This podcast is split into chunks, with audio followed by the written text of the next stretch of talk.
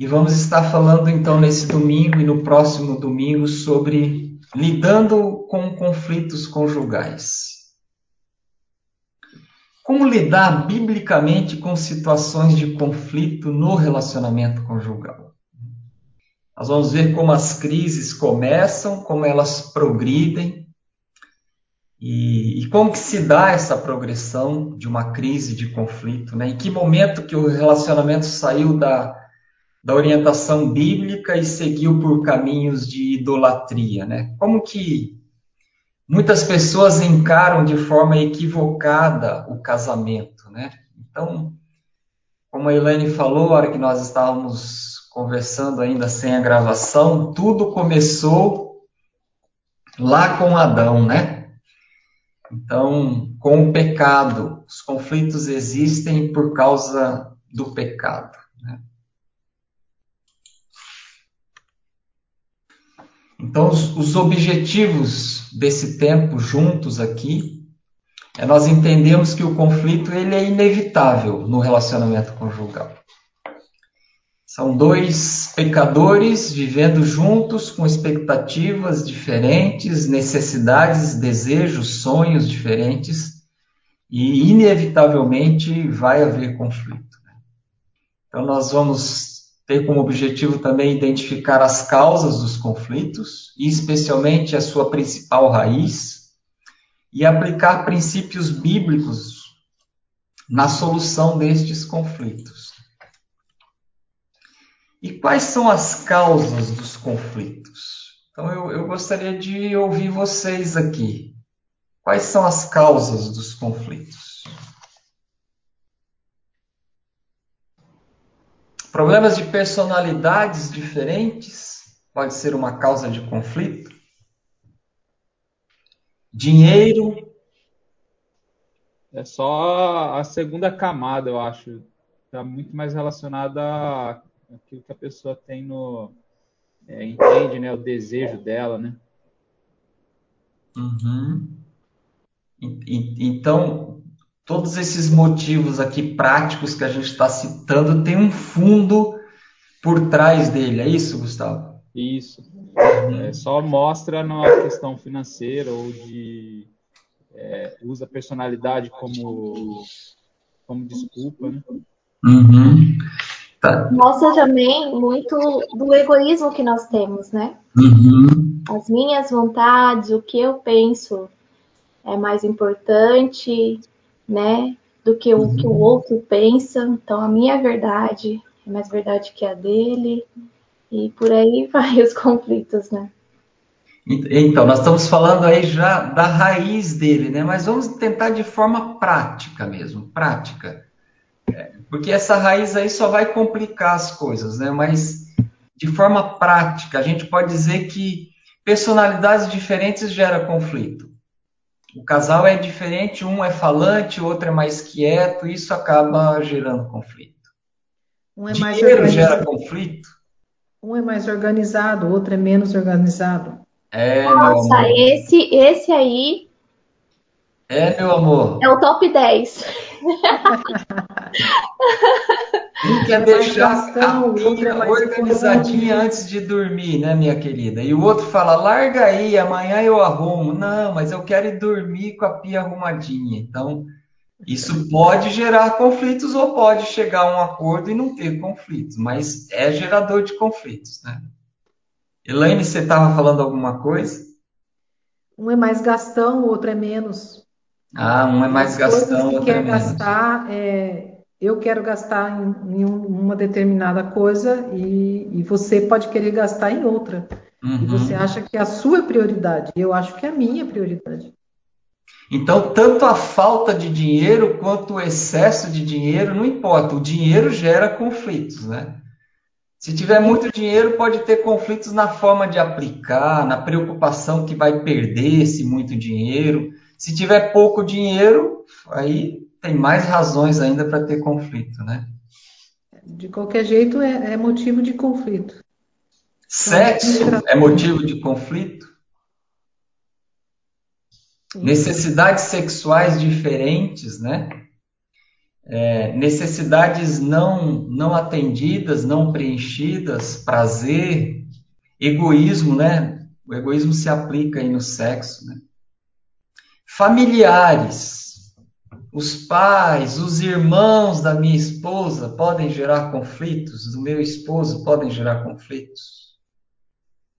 Eu posso falar da minha mãe, eu posso falar daquele meu irmão que é casca grossa, mas a Elaine não pode, porque é meu irmão, é a minha mãe, né?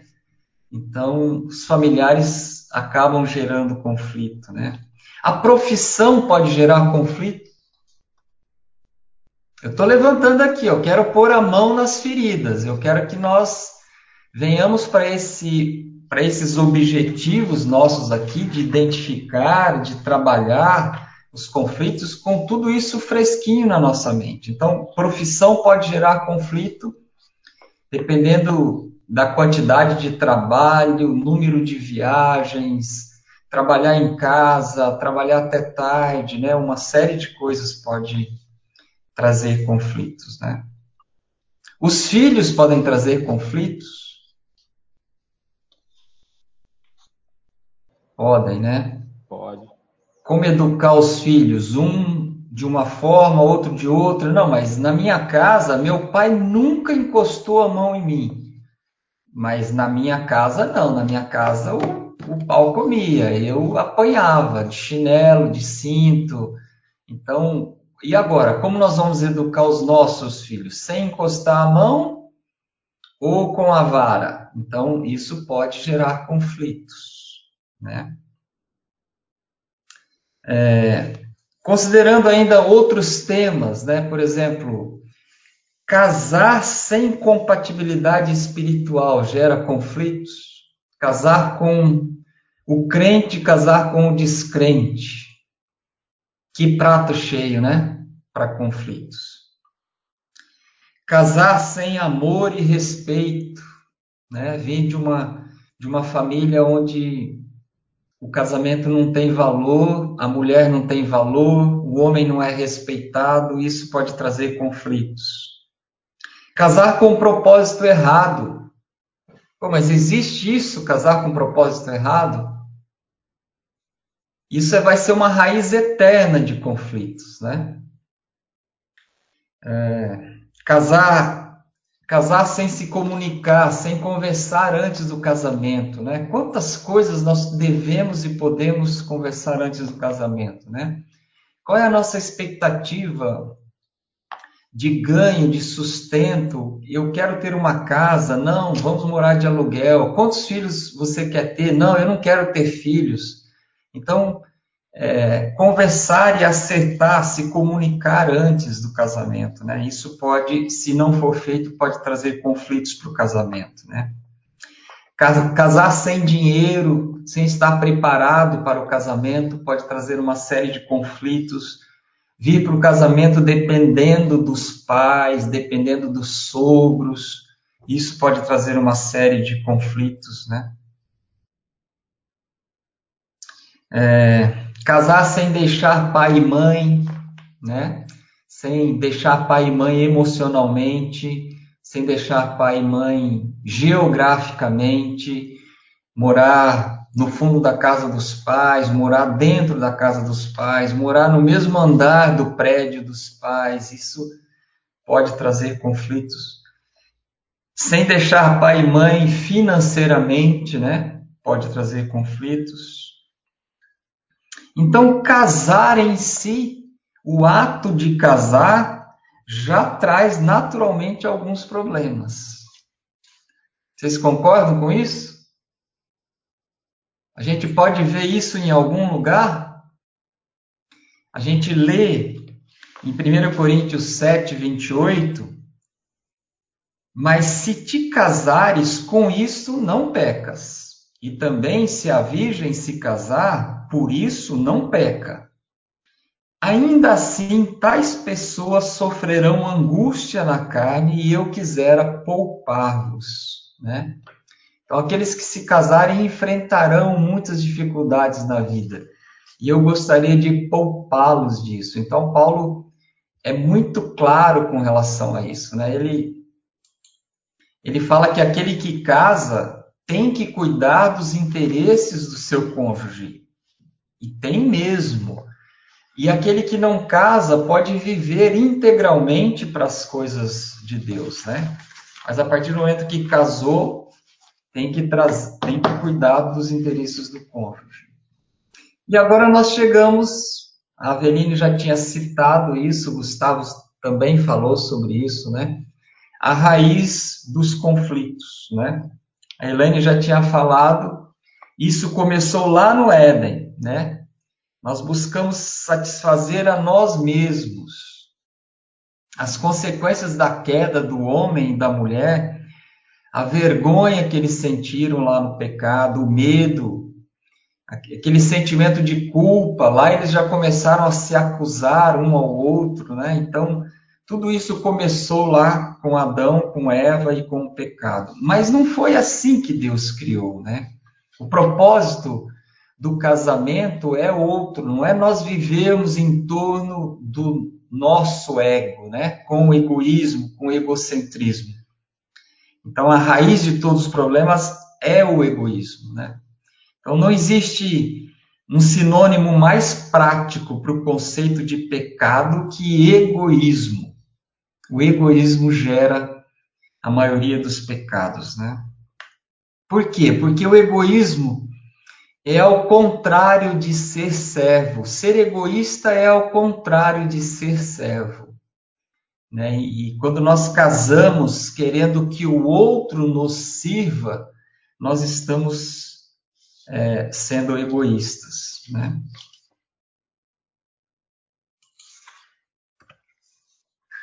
Lá em 2 Coríntios 5,15, nós lemos: E ele morreu por todos para que aqueles que vivem já não vivam mais para si mesmos, mas para aquele que por eles morreu e ressuscitou.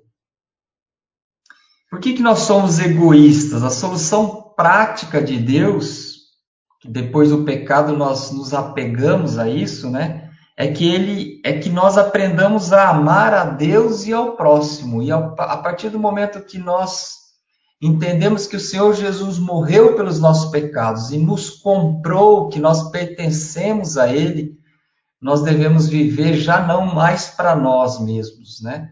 Mas para aquele que morreu e se entregou por nós.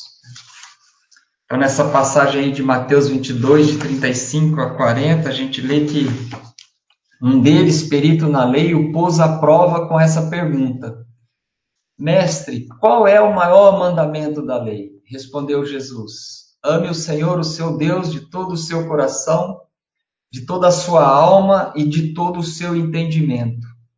Este é o primeiro e maior mandamento. E o segundo é semelhante a ele: ame o seu próximo como a si mesmo. Destes dois mandamentos dependem toda a lei e os profetas. Então, quanto mais nós amarmos a Deus e ao nosso próximo, menos egoístas nós vamos ser. É, existe um, um, triângulo equilátero, né, que na parte de cima, no vértice de cima, está Deus. Nos dois vértices de baixo está, estão os dois cônjuges. Então, quanto, quanto cada um mais se aproxima de Deus, mais eles se aproximam um do outro. Então, quanto mais nós amamos a Deus, mais capacitados nós estamos para amar o nosso próximo como a nós mesmos, né?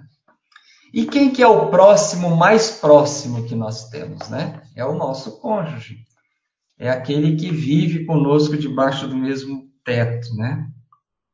Então, muitos maridos e esposas aceitam a nova proposta para a realização da felicidade no casamento, né? Mas entram com essa proposta olhando para si, né? Eu estou me casando porque eu acho que eu vou ser feliz, né? Com essa pessoa. Essa pessoa me ama, ela vai cuidar de mim, ela vai satisfazer os meus desejos, as minhas expectativas. Quando a gente está lendo aqui de amar ao Senhor nosso Deus de todo o coração, de toda a alma, de todo o entendimento, e amar ao próximo como a si mesmo. Né? Então, o nosso coração é enganoso. Ele, ele lê esse versículo, mas ele continua se enganando, nos enganando. Né? Ele continua querendo que o outro nos ame, que Deus nos ame, que, que Deus cuide de nós e use o nosso cônjuge para cuidar de nós. Né? Mas a gente vai lá para o livro de Jeremias, capítulo 17, versículo 9, ele nos deixa bem claro ali, né? Que o coração é mais enganoso que qualquer outra coisa. E a sua doença é incurável. Quem é capaz de compreendê-lo? Né? Então, é, como que esse coração reage no casamento, né? O desejo de satisfazer as minhas próprias necessidades sem me importar com o meu cônjuge revela o meu coração egoísta, né? Então, quando ele ou ela não responde ao, ao meu desejo, nós encontramos aí duas possibilidades. Eu me lembro que quando nós voltamos da nossa lua de mel e começamos a desempacotar os presentes e ajeitar o apartamento, foi uma semana para mim muito dura, porque eu cheguei à conclusão, eu me lembro como se fosse hoje, eu cheguei a uma santa conclusão.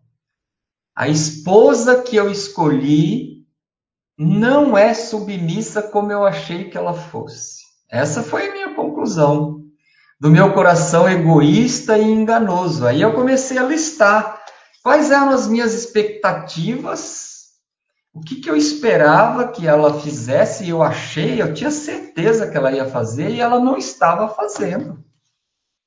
Né? Ela estava gerenciando o nosso lar, mas pô, eu sou o cabeça do lar, mas ela estava gerenciando todas as coisas. Então, toda a decoração, onde vai quadro, onde vai isso, onde vai aquilo, ela que estava definindo e não eu. Então, ela estava sendo muito insubmissa na minha visão, né? E eu tive que tratar isso com Deus, porque ela tinha a posição dela e, e, e eu cheguei à conclusão, depois que eu tratei isso com Deus, eu cheguei à conclusão que ela estava certa na posição dela, né?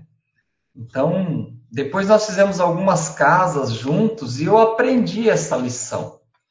Ela, ela ela interferia, definia, decidia. Eu me lembro de, assim, eu ficava assim com o quartinho de despejo, onde eu vou fazer minhas prateleiras para pôr minhas caixas de ferramentas. Lá eu apitava alguma coisa. O resto, a churrasqueira talvez, porque quem ia fazer o churrasco era eu, mas o resto ela que definia com o arquiteto, né? porque ela sabia, ela ia gerenciar, ela sabia o que era mais prático, mas isso para mim no início do casamento foi um choque enorme. Foi assim, Senhor, eu casei com a pessoa errada. Eu fui enganado, eu achei que ela era submissa, ela não é. E eu louvo a Deus pela vida da Elaine, porque ela é uma esposa submissa. Foi apenas um choque de expectativas. As minhas expectativas estavam erradas, né? Então, eu me deparei aí, eu tinha duas possibilidades, porque ela não estava respondendo ao desejo do meu coração, né? ela não estava contribuindo em nada para satisfazer os desejos do meu coração, né? Então, a primeira, o primeiro caminho é o caminho do egoísmo, né? Eu desejo, eu reclamo, e eu exijo. Né? Então, às vezes, é, o cônjuge só deseja e nem chega a reclamar, mas ele se fecha, ele se ressente, ele se amargura, porque o seu desejo não é correspondido. Então, essa é uma situação terrível, porque ele não se comunica. Ele tem a expectativa pode ser egoísta ou pode ser um desejo, é, um desejo, como a gente pode dizer, legítimo, mas ele não se comunica, ele só deseja, né? Então criou aí um problema de conflito no casamento. Existe o cônjuge que ele deseja e ele reclama, né? E ele fica reclamando pelos cantos da casa, e ele reclama com a mãe, com o pai, com o amigo, com o colega de trabalho, com os filhos.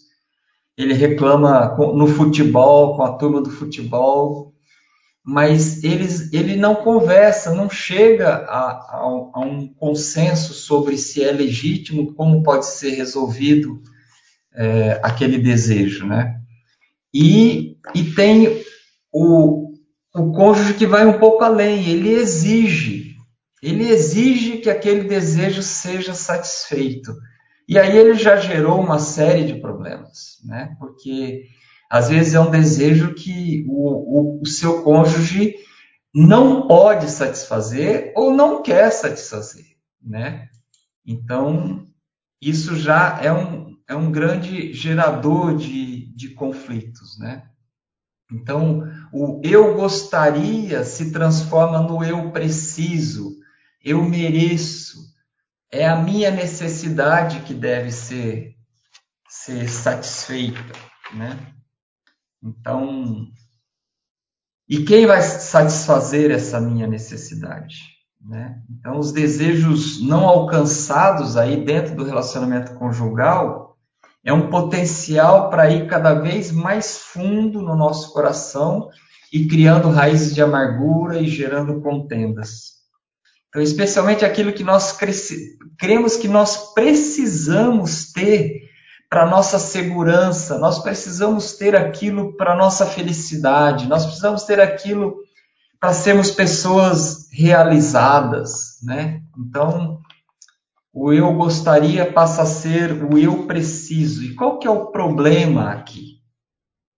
Qual é o problema nessa necessidade, né? Então a gente vê aí em Lucas 10, 38 a 42, indo eles de caminho, entrou Jesus num povoado, e certa mulher chamada Marta hospedou-o na sua casa. Tinha ela uma irmã chamada Maria, e esta quedava-se assentada aos pés do Senhor a ouvir-lhes os ensinamentos. Marta agitava-se de um lado para outro, ocupada em muitos serviços. Então se aproximou de Jesus e disse: Senhor, não te importas de que minha irmã tenha deixado que eu fique a servir sozinha? Ordena-lhe, pois, que venha ajudar-me. Respondeu-lhe o Senhor: Marta, Marta, andas inquieta e te preocupas com muitas coisas. Entretanto, pouco é necessário, ou mesmo só uma coisa. Maria, pois, escolheu a boa parte e esta não lhe será tirada. Então, o que, o, o que Marta queria era que sua irmã a, a ajudasse nos trabalhos da casa para servir ao Senhor Jesus e a quem estava com ele. Então, era um desejo legítimo, ela queria ajuda, ela não queria ficar só ela trabalhando e Maria sentada aos pés de Jesus, ouvindo a Jesus e não fazendo nada. Que afinal de contas, alguém tinha que fazer é, as coisas para servir ao Senhor. Né? Então, Marta estava preocupada com o serviço né? e não com o relacionamento com o Senhor Jesus. E o que ela precisava era sentar-se aos pés de Jesus naquele momento e ouvir a sua palavra. Então, às vezes, no nosso casamento, nós estamos preocupados com o ministério, com o serviço, e não com ouvir o que Deus quer nos ensinar diante daquele conflito que, que se instalou ali, né?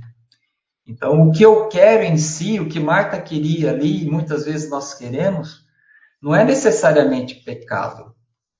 Mas a intensidade com que nós buscamos aquilo pode nos levar a reclamar, a exigir, né? E levar ao pecado. Então, lá em Mateus 22, 37, a gente lê: Respondeu Jesus Amarás ao Senhor teu Deus de todo o coração, de toda a tua alma, de todo o teu entendimento. Aí está o centro da nossa vida, né? E quando nós olhamos o amar a Deus, significa o obedecer aos seus mandamentos, né? E depois desse mandamento aí vem amar ao teu próximo como a ti mesmo, né? Tudo bem até aqui? Alguém quer comentar alguma coisa? Estou falando alguma coisa que o teu coração nunca sentiu? Vocês nunca passaram? Elaine, Aveline? Se a gente disser que não teve conflito, a gente já começa mentindo, né? Nós temos dois problemas, né? O conflito e a mentira. Eu, eu acho bem interessante essa passagem, porque na realidade é, é, era uma recepção, né? Para Jesus e, e alguns convidados tal. E a Marta, ela queria fazer uma recepção mais elaborada.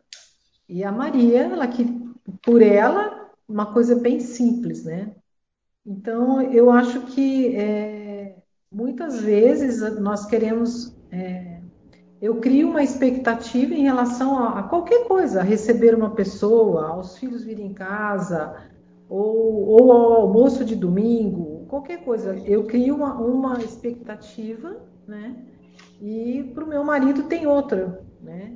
E eu acho interessante que ele, ele, Jesus, ele não fala da recepção, mas ele fala assim, o que, que é o importante, né?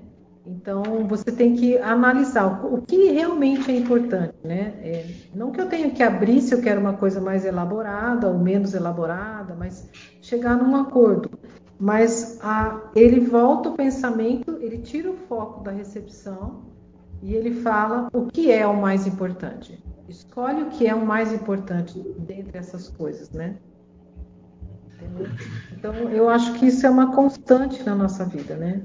Eu sou muito assim, se tem alguma coisa, eu, eu fico focada no que eu tenho que fazer e eu esqueço até das pessoas, porque eu estou focada na, na, lista que eu fiz que eu tenho que fazer e tenho que terminar e mandar brasa, entendeu? Uhum. Então, é, eu sou extremamente organizada, e eu faço a listinha e, meu, eu vou seguir aquela listinha e vai acabar naquele horário, entendeu? Mas e o ao redor, e o resto? Né? É, bem, bem colocado, e não foi à toa que eu peguei essa passagem de Marta e Maria, porque nós passamos anos, né, querida, tendo conflito com relação à recepção, lembra? Sim. Toda vez que vinha gente em casa, eu falava para ela assim: eu fico invisível quando tem gente em casa, você não me enxerga.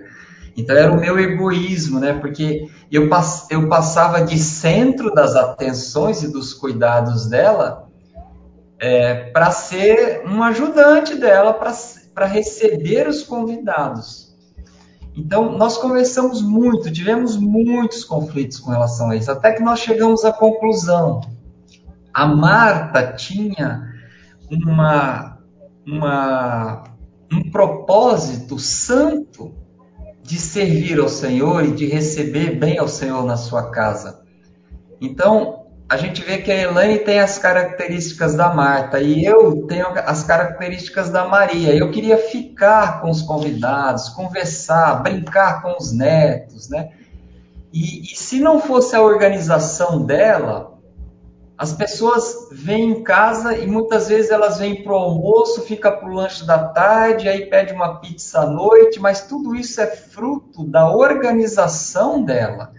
Ficou tudo preparadinho, as pessoas se sentem queridas, se sentem bem, vão ficando, vão ficando.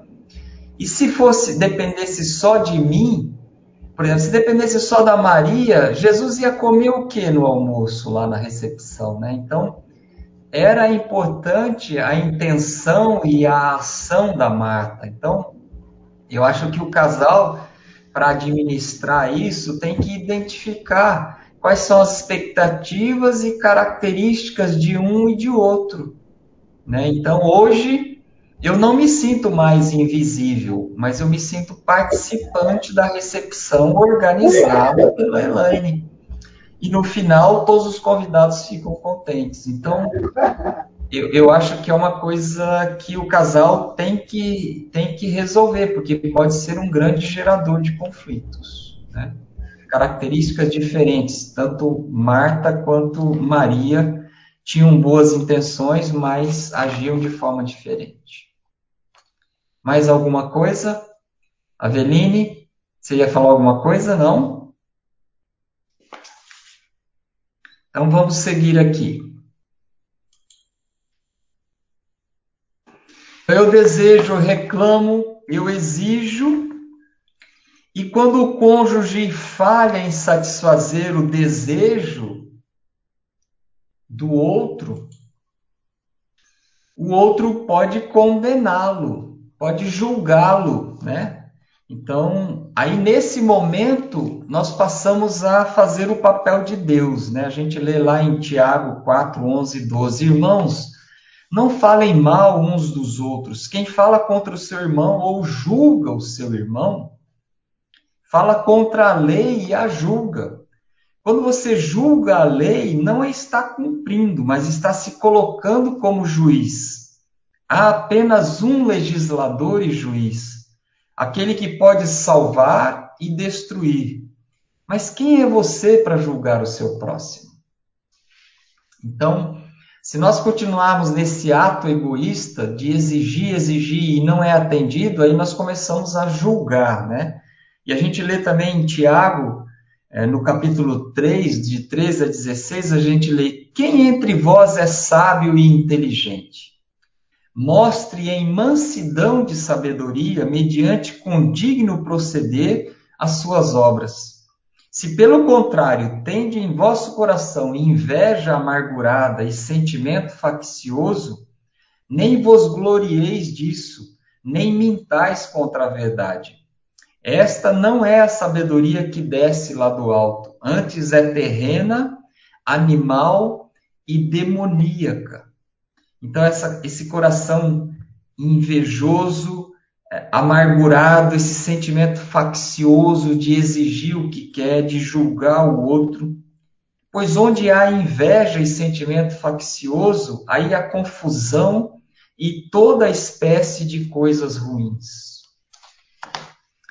Então, nós temos que ter essa convicção. Quando nós chegamos nesse julgar, eu julgo, nós estamos tomando o lugar de Deus e não nós. Quem somos nós para julgar? o nosso próximo. Né? Nós não estamos autorizados a julgar intenções, motivações, propósitos. Essa é uma atividade que não nos pertence. Né? A gente vê isso aí em Mateus 7, de 1 a 5, no Sermão do Monte. Né? Não julguem para que vocês não sejam julgados, pois da mesma forma que julgarem, vocês serão julgados e a medida que usarem também será usada para medir vocês. Porque você repara no cisco que está no olho do seu irmão e não se dá conta da viga que está em seu próprio olho?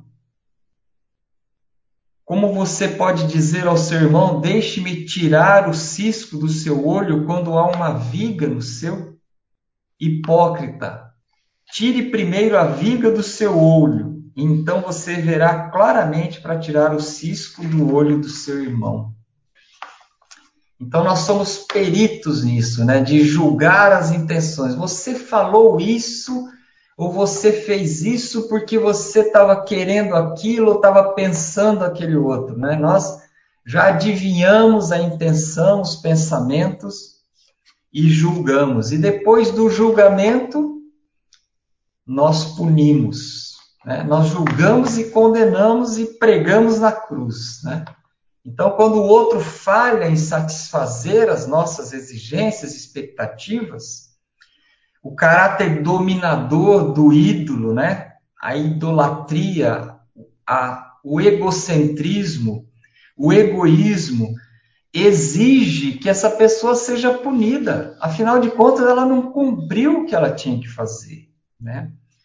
Nós sempre vamos encontrar maneiras de punir ou machucar o nosso cônjuge quando ele não atende aos nossos desejos, né?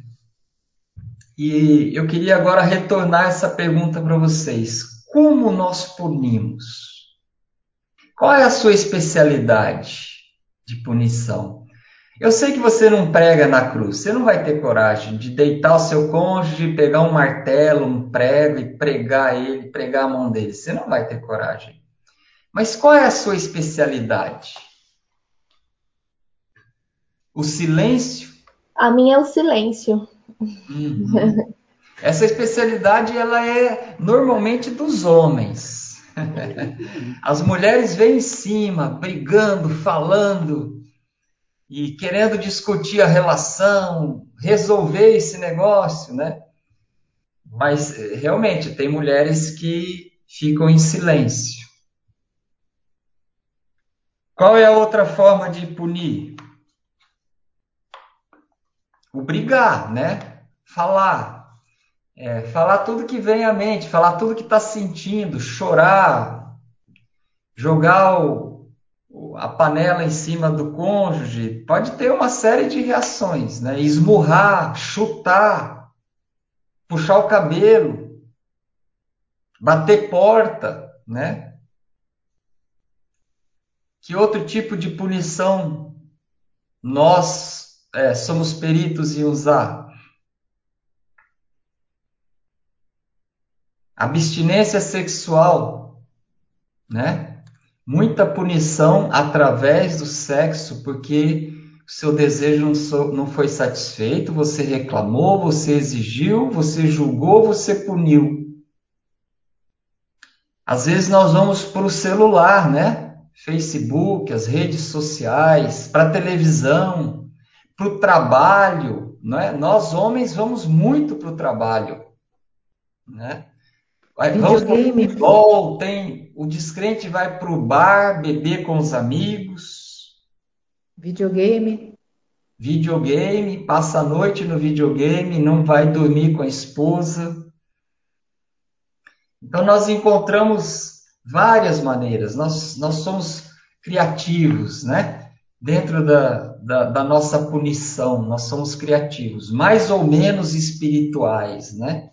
Nós punimos de várias formas quando os nossos desejos não são satisfeitos. Então, esse é um caminho que é um caminho tortuoso para nós resolvermos um problema de conflito, né?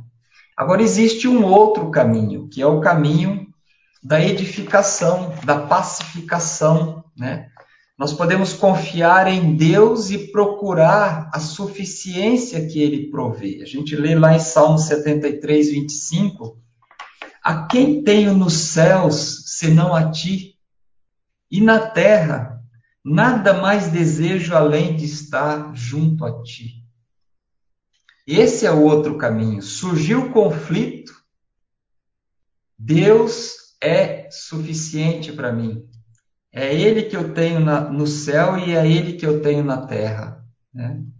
Nós podemos clamar a Deus para crescer em maturidade a despeito das escolhas do cônjuge. Né? Então a gente vê isso lá em Tiago 1, de 2 a 4.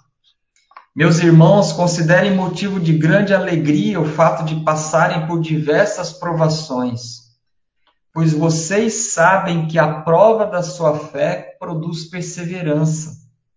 E a perseverança deve ter ação completa, a fim de, de que vocês sejam maduros e íntegros, sem lhe faltar coisa alguma.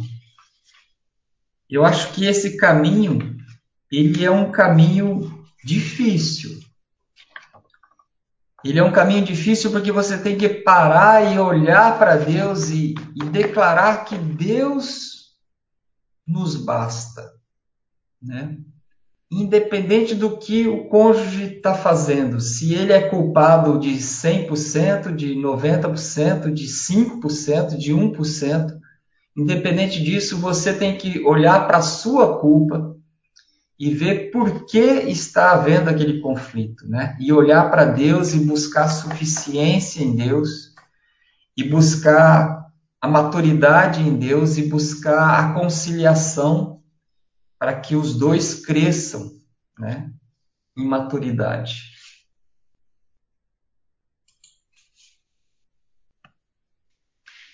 Lá em 2 Coríntios 12, de 1 a 10, nós lemos: Se é necessário que me glorie, é, é uma passagem muito interessante. Se alguém poderia se gloriar aqui, é, eu acho que Moisés poderia se gloriar né, de alguma coisa, porque Deus falou com ele tantas vezes, né? Eu acho que Elias poderia se gloriar, que Deus falou e se mostrou a ele também. Eu acho que Pedro, Tiago e João, quando Jesus se transfigurou é, diante deles, lá no monte, eu acho que João, lá em Apocalipse, né, quando Deus revelou para ele tudo que está escrito em Apocalipse, e Paulo aqui, né? Paulo está narrando aqui que ele foi arrebatado, subiu aos céus e recebeu uma visão, né? E ele fala: Se é necessário que me glorie, ainda que não convém, passarei as visões e revelações do Senhor. Conheço um homem em Cristo que há 14 anos foi arrebatado até o terceiro céu. Se no corpo ou fora do corpo, não sei, Deus o sabe. E sei que o tal homem, se no corpo ou fora do corpo, não sei, Deus o sabe, foi arrebatado ao paraíso e ouviu palavras inefáveis, as quais não é lícito ao homem referir. É, inefável aí é, são palavras que dão prazer, que dão alegria, são, são revelações é, boas de se ouvir, né? De tal coisa me gloriarei, não porém de mim mesmo, salvo nas minhas fraquezas. Pois se eu vier a gloriar-me, não serei nécio, porque direi a verdade, mas abstenho-me para que ninguém se preocupe comigo mais do que em mim vê ou de mim ouve. Então ele está falando, eu posso me gloriar, porque eu fui arrebatado e eu tive uma revelação. Né? E para que não me ensoberbesse com a grandeza das revelações, foi-me posto um espinho na carne, mensageiro de Satanás, para me esbofetear a fim de que não me exalte. Por causa disto, três vezes pedi ao Senhor que o afastasse de mim. Então ele me disse: A minha graça te basta, porque o poder se aperfeiçoa na fraqueza. De boa vontade, pois, mais me gloriarei nas fraquezas, para que sobre mim repouse o poder de Cristo. Pelo que sinto prazer nas fraquezas, nas injúrias, nas necessidades, nas perseguições, nas angústias, por amor de Cristo. Porque quando sou fraco, então é que sou forte. Então, muitas vezes, no nosso egoísmo, na nossa exaltação do nosso eu, nós achamos que nós temos direitos que nós não temos, né? Se alguém tinha direito aí de se gloriar de alguma coisa, Paulo, agora quem somos nós, meros humanos? Nós não fomos os apóstolos, nós não fomos profetas, nós, nós somos filhos de Deus, nós somos enxertados na videira verdadeira, né? Por amor, por misericórdia, por graça de Deus, né? Então, quem somos nós para exigirmos? Quem somos nós para julgarmos? Quem somos nós para punirmos aqueles que estão próximos de nós e o nosso cônjuge porque ele não está satisfazendo as nossas necessidades, né? Então, eu já vi caso de, de um marido que, por ele ser engenheiro, ele não foi arrebatado ao paraíso, não teve nenhuma revelação de Deus. Por ele ser engenheiro, ele falava que ele não varria o quintal e não lavava louça, porque ele era engenheiro. Né? Então, a, a, gente acha assim esse exemplo, talvez, puxa, mas que coisa mais absurda, né? Eu nunca vou fazer isso. Será que não? Será que você não está com expectativas que você não está declarando porque eu sou engenheiro, porque eu sou médico, porque eu sou médica, porque eu sou PhD em alguma coisa, mas porque eu mereço, né? Porque eu, dou, eu trago sustento para minha casa, ou porque eu gerencio bem o meu lar, porque a minha casa está sempre arrumadinha, bem cuidada, então eu mereço. eu posso exigir, eu posso julgar, eu posso punir. Né? Então, o nosso coração é enganoso e esse não é o caminho. O caminho é esse que Paulo tomou aqui. A tua graça, Senhor, me basta. Eu vou me eu vou me gloriar nas minhas fraquezas, para que o poder de Cristo é, habite em mim. Eu vou sentir prazer nas fraquezas, nas injúrias, nas necessidades, nas perseguições, nas angústias, por amor de Cristo. Porque quando sou fraco, então é que sou forte. Então, esse é o caminho de que quando o seu cônjuge não quer, ou não precisa, ou não é merecedor que ele satisfaça alguma necessidade sua, você olhe para Cristo. Que é a graça de Cristo Cristo te basta, né? independente da ação do seu cônjuge. Alguma coisa até aqui? Alguém quer fazer alguma colocação?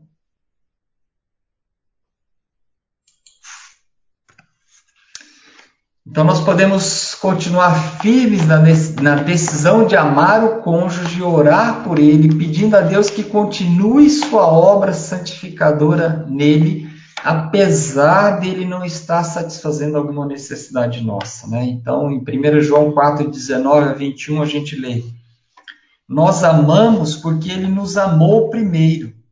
Se alguém afirmar eu amo a Deus, mas odiar seu irmão, é mentiroso.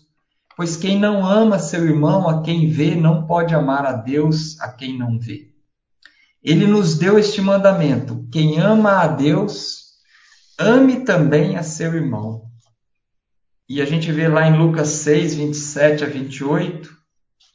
Digo-vos, porém, a vós outros que me ouvis: amai aos vossos inimigos, fazei o bem aos que vos odeiam Bendizei aos que vos maldizem, orai pelos que vos caluniam. Então, essas escolhas significam a bênção de Deus e a certeza de que se está no processo da semelhança com Cristo. Quando nós resolvemos amar o nosso inimigo, quando nós devemos resolvemos amar aquele que está do nosso lado, né? Que joga no mesmo time que, que nós jogamos, né?